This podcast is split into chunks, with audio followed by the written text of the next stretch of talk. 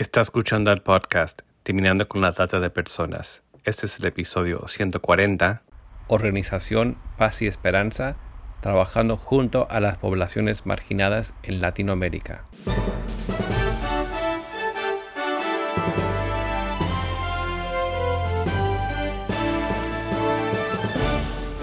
Bienvenido al podcast Terminando con la Trata de Personas. Mi nombre es Gilbert Contreras. Y mi nombre es Virginia Contreras. A través de nuestros episodios, que se emitirán cada dos semanas, buscaremos empoderarlo a usted con herramientas para estudiar el asunto, ser una voz y hacer una diferencia para terminar con la trata de personas. Muy buenos días, José. Sí, muchas gracias, eh, Virginia, por la posibilidad que me concedes de poder socializar con todos los radioescuchas. Podemos conocer entonces cuál es la historia, cuándo y dónde comenzó, quiénes son los fundadores.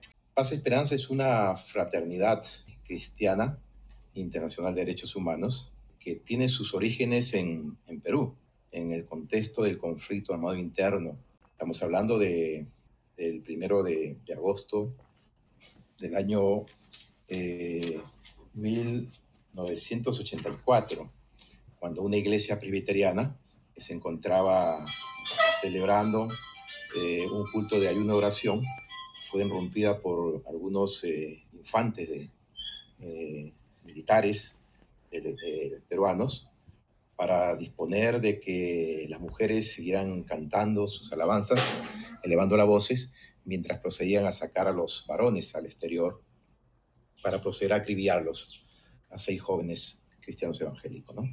Eh, esta noticia eh, llegó a los oídos del liderazgo, aquel entonces, del Concilio Nacional Evangélico del Perú, que crea una comisión llamada Paz Esperanza para verificar, corroborar estos hechos y se traslada a esta localidad en, los Andes peruanos, en la ciudad de Calqui, Huanta, Ayacucho.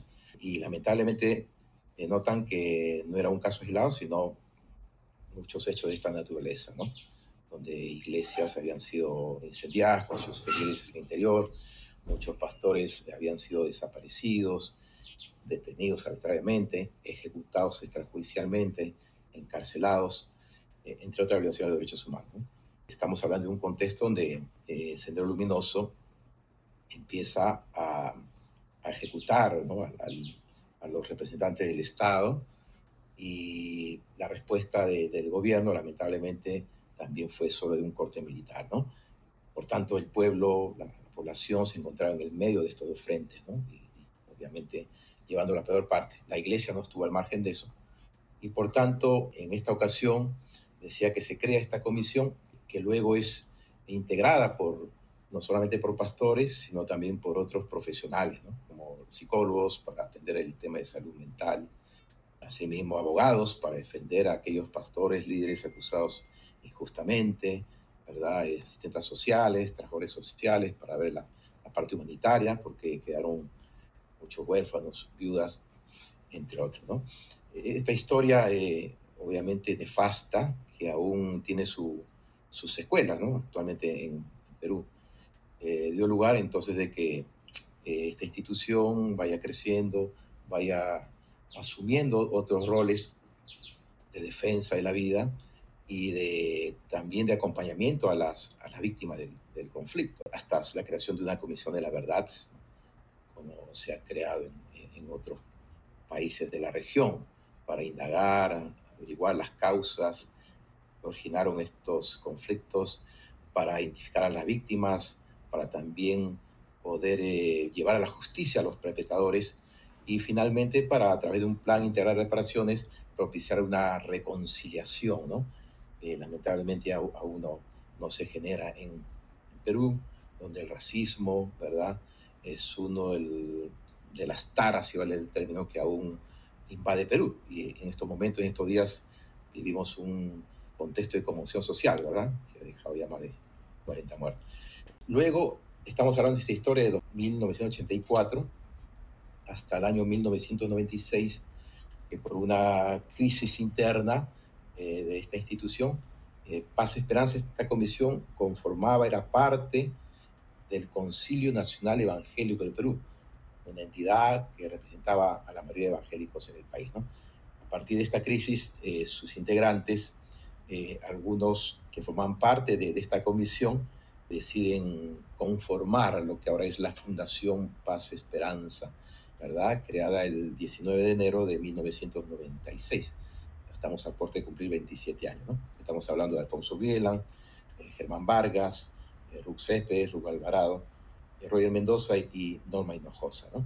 Es así como se crea Paz Esperanza y que con el transcurso del tiempo eh, tiene una visión de internacionalizar su servicio. ¿no? Y por ello, a partir del año 2000, internamente, eh, en principio hay una descentralización de estas oficinas, no solamente en Lima, sino trasladándose a lugares de, de mayor secuela de la, de la, violencia y de pobreza también. Estamos hablando de Ayacucho, de Huánuco, estamos hablando de San Martín, de, de Apurima, eh, ahí en el contexto peruano. ¿no? A partir del año 2009 comenzamos un proceso de internacionalización, ¿no?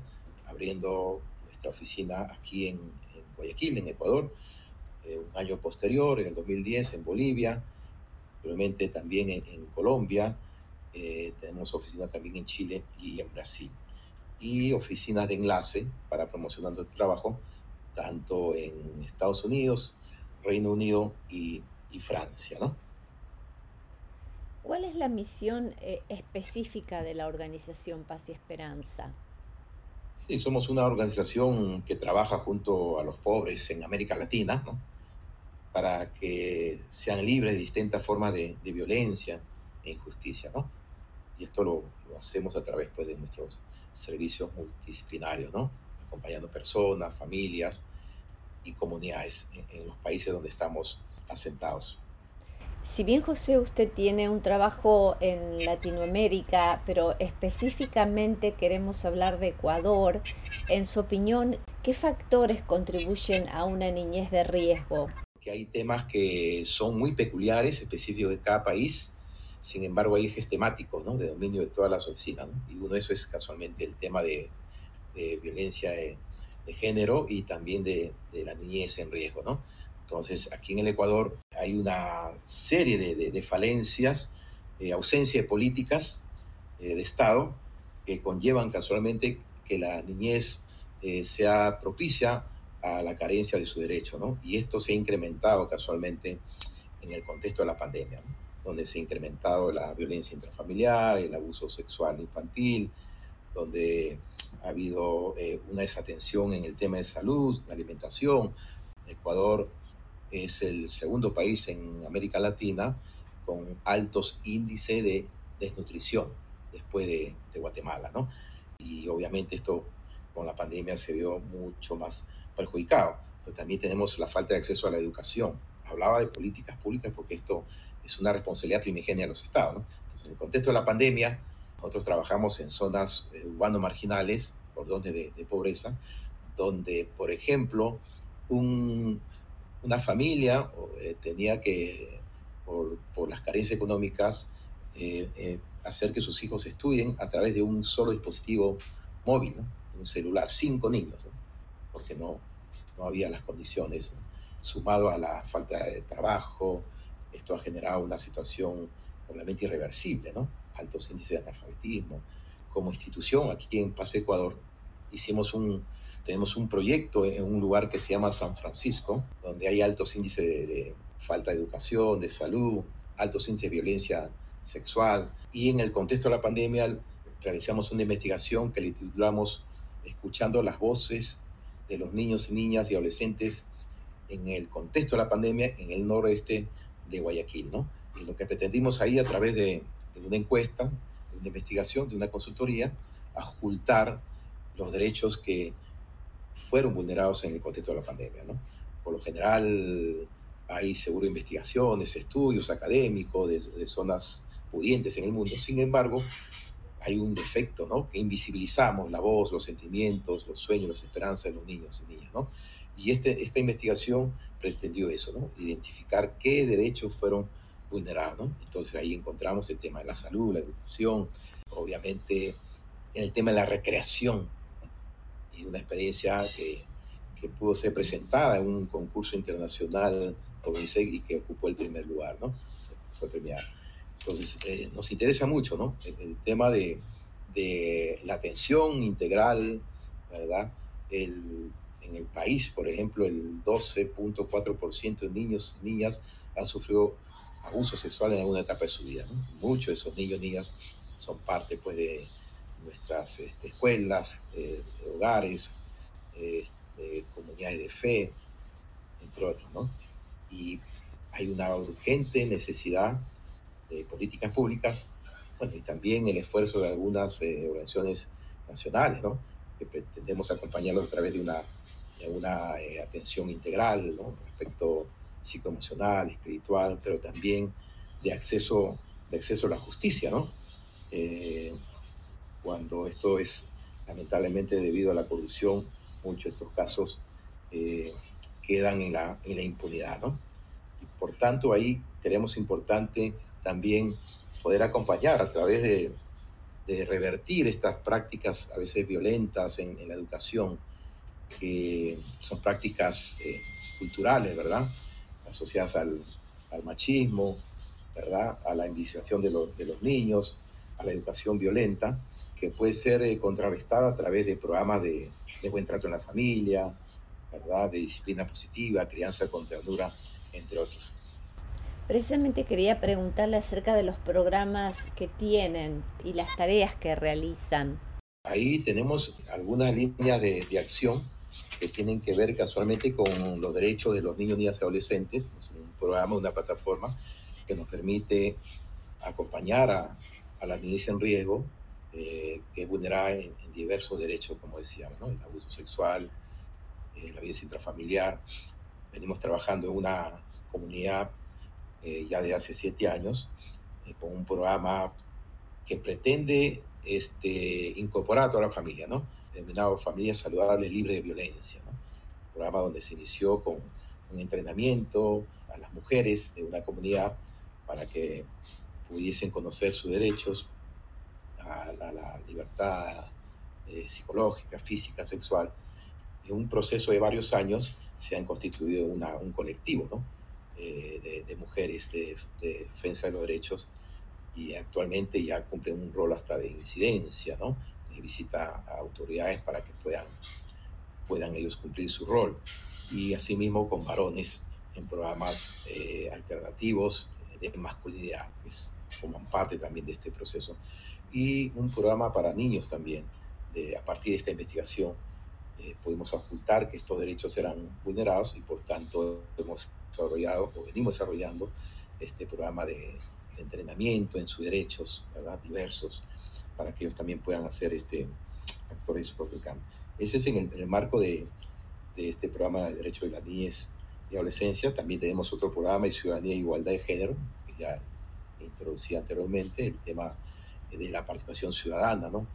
de las comunidades de fe, pero también formamos parte de otros colectivos que tienen que ver con, con el sistema de justicia, ¿verdad? Eh, que debe ser eh, supervisado, vigilado para que pueda asumir su rol como, como conviene, ¿no? En contextos lamentables, ¿no? Como de la violencia intrafamiliar, ¿no? Es un alto índice acá en el, en el país, en, Ecuador, el 60% de, de mujeres ha sido víctima de violencia intrafamiliar, ¿no? En una etapa de su vida. Alto índice de femicidios, estamos pasando los 200 en lo que va del año. Y entonces hay una preocupación para que esta naturalización de la violencia pueda revertirse, ¿no? Actualmente estamos asistiendo a algunos casos eh, de femicidio, uno que fue ejecutado por un teniente de la, de la policía, un cuartel de la policía, en contra de su propia esposa, ¿no? Caso que ha dado la vuelta al mundo de María Belén Bernal, y cuyo femicida huyó hacia Colombia y recién ha sido extraditado y puesto en manos de la justicia, ¿no? la corrupción, no solamente de, los organismos de defensa de derechos de la mujer, sino también del sistema de justicia. Otro caso emblemático fue de Juliana Campoverde, ¿no? Es una joven evangélica que fue asesinada también por, por, su, por un pastor que la acosaba. Y ante la negativa la, la desapareció el cuerpo, hasta ahora no, me parece. Y entonces tiene que ver con, con esta necesidad ¿no? de transparentar lo que ocurre hacia el interior. Hace años, como fraternidad, hicimos una investigación en algunos países de la región, Argentina también, Argentina, Colombia, Perú y Bolivia, una investigación denominada Dentro de las cuatro paredes, para ocultar el tema de la violencia intrafamiliar en los hogares evangélicos. ¿no? Y, y nuestra sorpresa fue grande al comprobar que no había mucha diferencia ¿no? en la violencia suscitada en, en, los hogares de la comunidad al de la base evangélica. Incluso los hogares evangélicos, las estadísticas en violencia psicológica superaban largamente, ¿no? por obviamente el, el, abuso espiritual, la mala interpretación de, de las escrituras, ¿verdad? que instan a, a, a, la sujeción, a la sumisión de manera literal. ¿no? Y entonces creemos que es importante, es un trabajo que lo venimos desarrollando bastantes años atrás con las iglesias, ¿verdad? Para identificar, desafiarnos, ¿no? Y lo hablamos, porque sé que muchas personas van a escuchar esto, ¿no? Los cristianos evangélicos debemos de, hablar eh, de, un Dios amante de la justicia, ¿verdad? Dios que está sentado en la justicia y que cada día sus ojos observan que los hombres gobernantes practican la justicia, se, se, goza, se alegra, ¿no? se deleita. Pero cuando él es testigo de que los gobernantes, hombres, mujeres, practican la injusticia, él se conduele, ¿no? sufre esa angustia. Pero toma partido por aquellos que sufren violencia. Igual, los seguidores debemos emular ese comportamiento, amar la justicia. Más de mil textos bíblicos hablando sobre la justicia, seguramente es un tema profundamente espiritual, no solamente legal. Y digo esto porque a veces hay posturas, posiciones de, a veces, de, de avalar estos hechos o defender a los agresores. ¿no? Y este informe que les mencionaba dentro de las cuatro paredes fue presentado en un congreso de uno de estos países y hubo muchos cuestionamientos, ¿no? críticas, mencionando que estas situaciones se deben tratar en casa, los trapitos se deben en casa. Creemos que no debe ser así, al contrario. Como comunidad de fe, creyentes en un Dios de la justicia, debemos deslindar es decir, creemos en un Dios amante de la justicia y estos casos de estas personas con nombre propio no las avalamos. ¿no? Nadie está por encima de la ley, nadie tiene inmunidad ni impunidad divina. ¿no? Y entonces este es el programa que tiene que ver con, eh, les mencionaba, de eh, ciudadanía e igualdad de género. ¿no? Hemos participado incluso acá en el Ecuador en, fíjense que hasta hace años un agresor sexual un violentado de una mujer, si no contaba con recursos económicos para contratar a un abogado, el Estado, a través de la defensa pública, le brindaba este servicio. Pero no ocurría lo mismo con las víctimas, los niños abusados, las mujeres. Y a partir de un trabajo de incidencia, el año 2016, ya es posible que la Defensoría Pública también brinde este tipo de servicio a las víctimas, ¿no?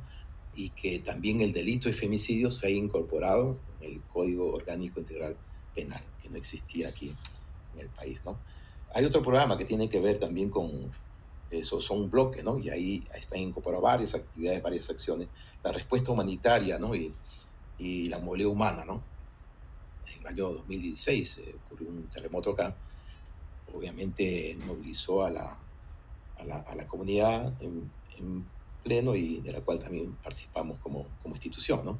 brindando ayuda humanitaria inicial, como suele ocurrir en este tipo de situaciones, ¿no? de, brindar alimentos, de alimentos de medicina, agua, agua. Sin embargo, a veces hay secuelas ¿no? permanentes que hay que atender, como es el, acompañamiento psicoemocional, ¿no? secuelas que son perdurables en el tiempo, así que no se atiende, con programas de atención a víctimas, asimismo, eh, con programas de prevención del abuso sexual y de la violencia intrafamiliar que en contexto de desastres se incorporan en las, en las carpas, en las aldeas, en las escuelas, con programas de gestión de riesgos para que las iglesias, las familias, la comunidad elaboren su plan de contingencia y sepan responder a futuras probables eh, desastres. También el acompañamiento a través de de la, de la gestión en, en, microemprendimientos, ¿verdad? Para que las familias puedan responder a, la crisis económica, porque muchos pierden sus hogares, también sus trabajos, ¿no? Con entrenamiento, pero también con fondos semillas para que pudiesen revertir su, su crítica situación. En este contexto así de desastre, ¿verdad? pero también asistimos actualmente a una crisis de, de movilidad humana. Eh, más de 5 millones eh, por todo el mundo y aquí en el Ecuador hay un aproximado de 500.000 personas, ¿no? Distribuidos en varias provincias del país, obviamente no hicieron de manera voluntaria a salir sus países, sino que se vieron obligados, ¿verdad? A dejar su país, su costumbre, su familia para un futuro mejor y que lamentablemente a veces no reciben buen trato en nuestros países, ¿no? Eh, son discriminados, ¿verdad? Más de una oportunidad nos han dicho, yo llegué a tal país y no me dieron la bienvenida, no me sentí bienvenido. Terrible, ¿verdad? Y terrible porque no solamente uno escucha estas voces, ¿verdad? Altisonantes, eh, denigrantes, xenófobas, discriminatorias por parte de las autoridades eh, políticas, sociales, sino a veces de, líderes cristianos que con un total desconocimiento de, la exhortación bíblica que se nos dice, se demanda a tratar a los extranjeros como nacido entre nosotros mismos. ¿no? Entonces, ahí hay una necesidad enorme de que la iglesia deba asumir su rol y acompañarles, ¿no? El proceso de regularizar su estatus migratorios, como venido haciendo desde el inicio, eh, acompañando en ayuda humanitaria a través de caravanas, donde las calles de nuestra América Latina ¿no? tienen que, ser testigos de, esta caminata de semanas y, meses. ¿no? A, través, a través del trabajo colectivo con otras organizaciones de la sociedad civil que buscan el mismo objetivo, el mismo propósito de reivindicar los derechos de, la salud, la educación, de, del trabajo, para que no sean discriminados. ¿no? Eh, y ustedes conocen también que en este contexto, en el Ecuador, que hablamos, no solamente es un país eh, de tránsito, donde muchos migrantes venezolanos utilizaban para llegar a países del sur, ¿no? a Perú, a Chile, hasta Argentina, sino ahora es un país de residencia, ¿verdad? Donde ahora están radicando porque han hecho vida de pareja con ciudadanas o ciudadanos ecuatorianos y eso implica otra realidad, ¿no? cómo atender y que no sean víctimas de xenofobia, pero también de la porofobia, ¿no? Porque son ciudadanos pobres. Si fuesen, tuviesen recursos, fuesen empresarios, seguramente tendrían las puertas abiertas, ¿no? Esta realidad, como ustedes saben, se da en América Latina, es de ida y vuelta. no solamente Ecuador recibe migrantes, sino ahora está exportando migrantes ecuatorianos, ¿no? más de 20.000, que son presa fácil ahora en el, en el tapón del Darién, ¿verdad? en la selva de Darién observamos seguramente los reportajes muy penosos, lamentables, donde muchas mujeres son abusadas sexualmente, son asesinadas, mueren ahogados en los ríos, no solamente ahí en el Darién, sino en el cruce de las fronteras de nuestros países, ¿no?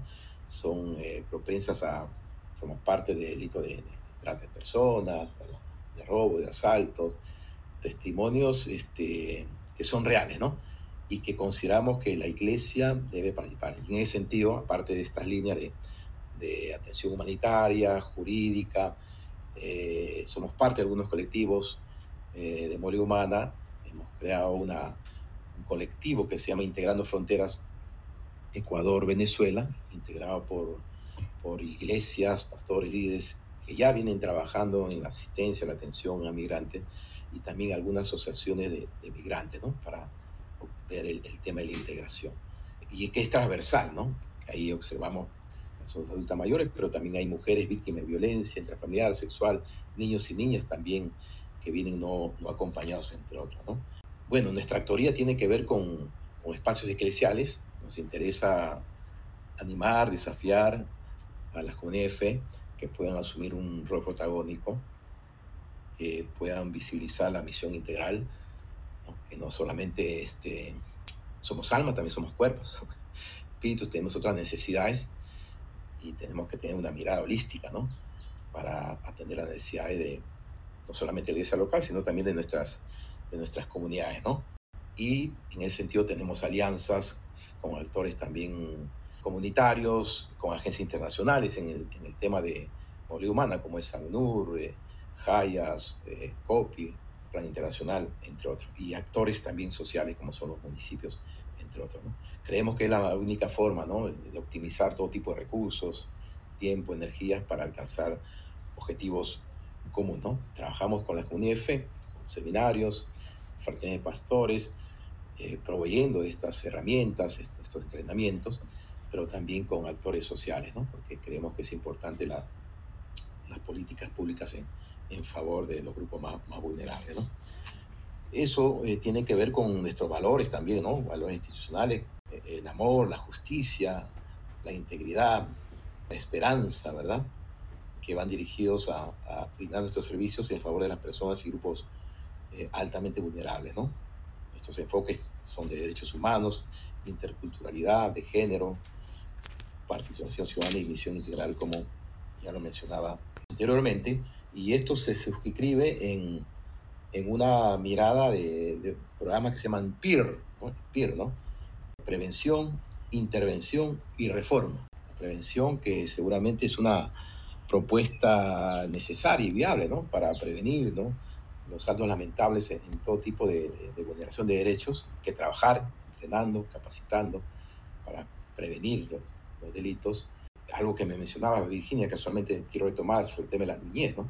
Te decía la ausencia de programas, ¿no? De, de, Estado, de políticas públicas, y más que ausencia del Estado, más bien la presencia perversa, ¿no? Porque en estos lugares de abandono, por ejemplo, en la zona donde trabajamos, niños que han desertado, ¿no? A consecuencia de, de las escuelas, ¿no? a consecuencia de eh, que no tienen recursos, no hay programas educativos incrementados por la pandemia, entonces son presa fácil para estos grupos violentistas, ¿no? Este, las, las bandas criminales, eh, los carteles que actualmente en Ecuador, ¿no? Eh, Ecuador en estos momentos y Guayaquil es una zona altamente peligrosa, donde a diario somos atestiguamos, ¿no? La, obviamente las reyertas entre, entre, carteles mexicanos, colombianos, donde los cuerpos, aunque pueda sonar macabro, pero esa es la realidad que vivimos, ¿no? Diariamente son decapitados, las extremidades lanzadas por las calles.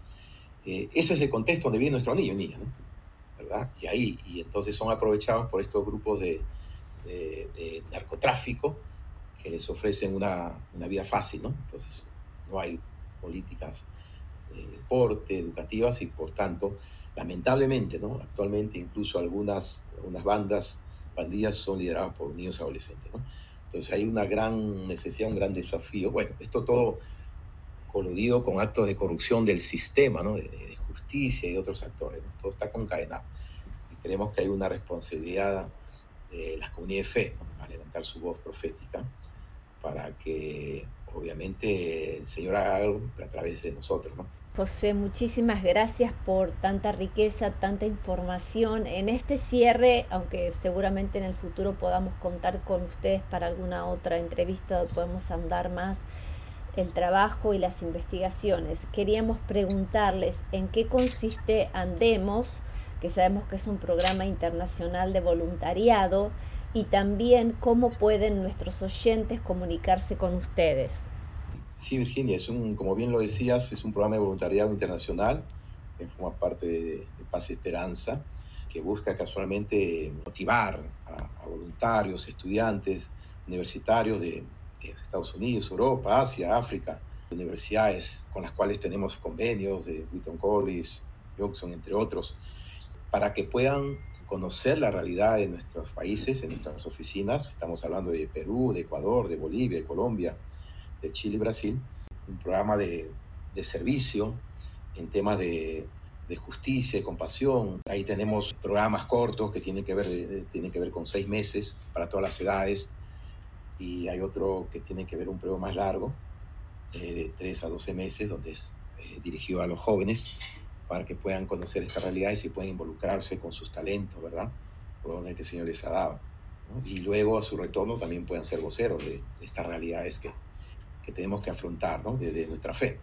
Y entonces, este, yo le decía que Paz y Esperanza surge casualmente, ¿no? En un contexto de violencia, con, con estas muertes, este, cuestiones extrajudiciales y la iglesia también fue afectada, ¿no? Y actualmente somos afectados por ámbitos de corrupción, de injusticia, perversidad, ¿no? Y tenemos que responder de nuestra fe, ¿no? Y Paz Esperanza respondió y, y ahora eh, estamos eh, contando y, y, con mucha más razón a nuestros jóvenes en América Latina, en el mundo, que pueden involucrarse. Hemos tenido muy buenas experiencias.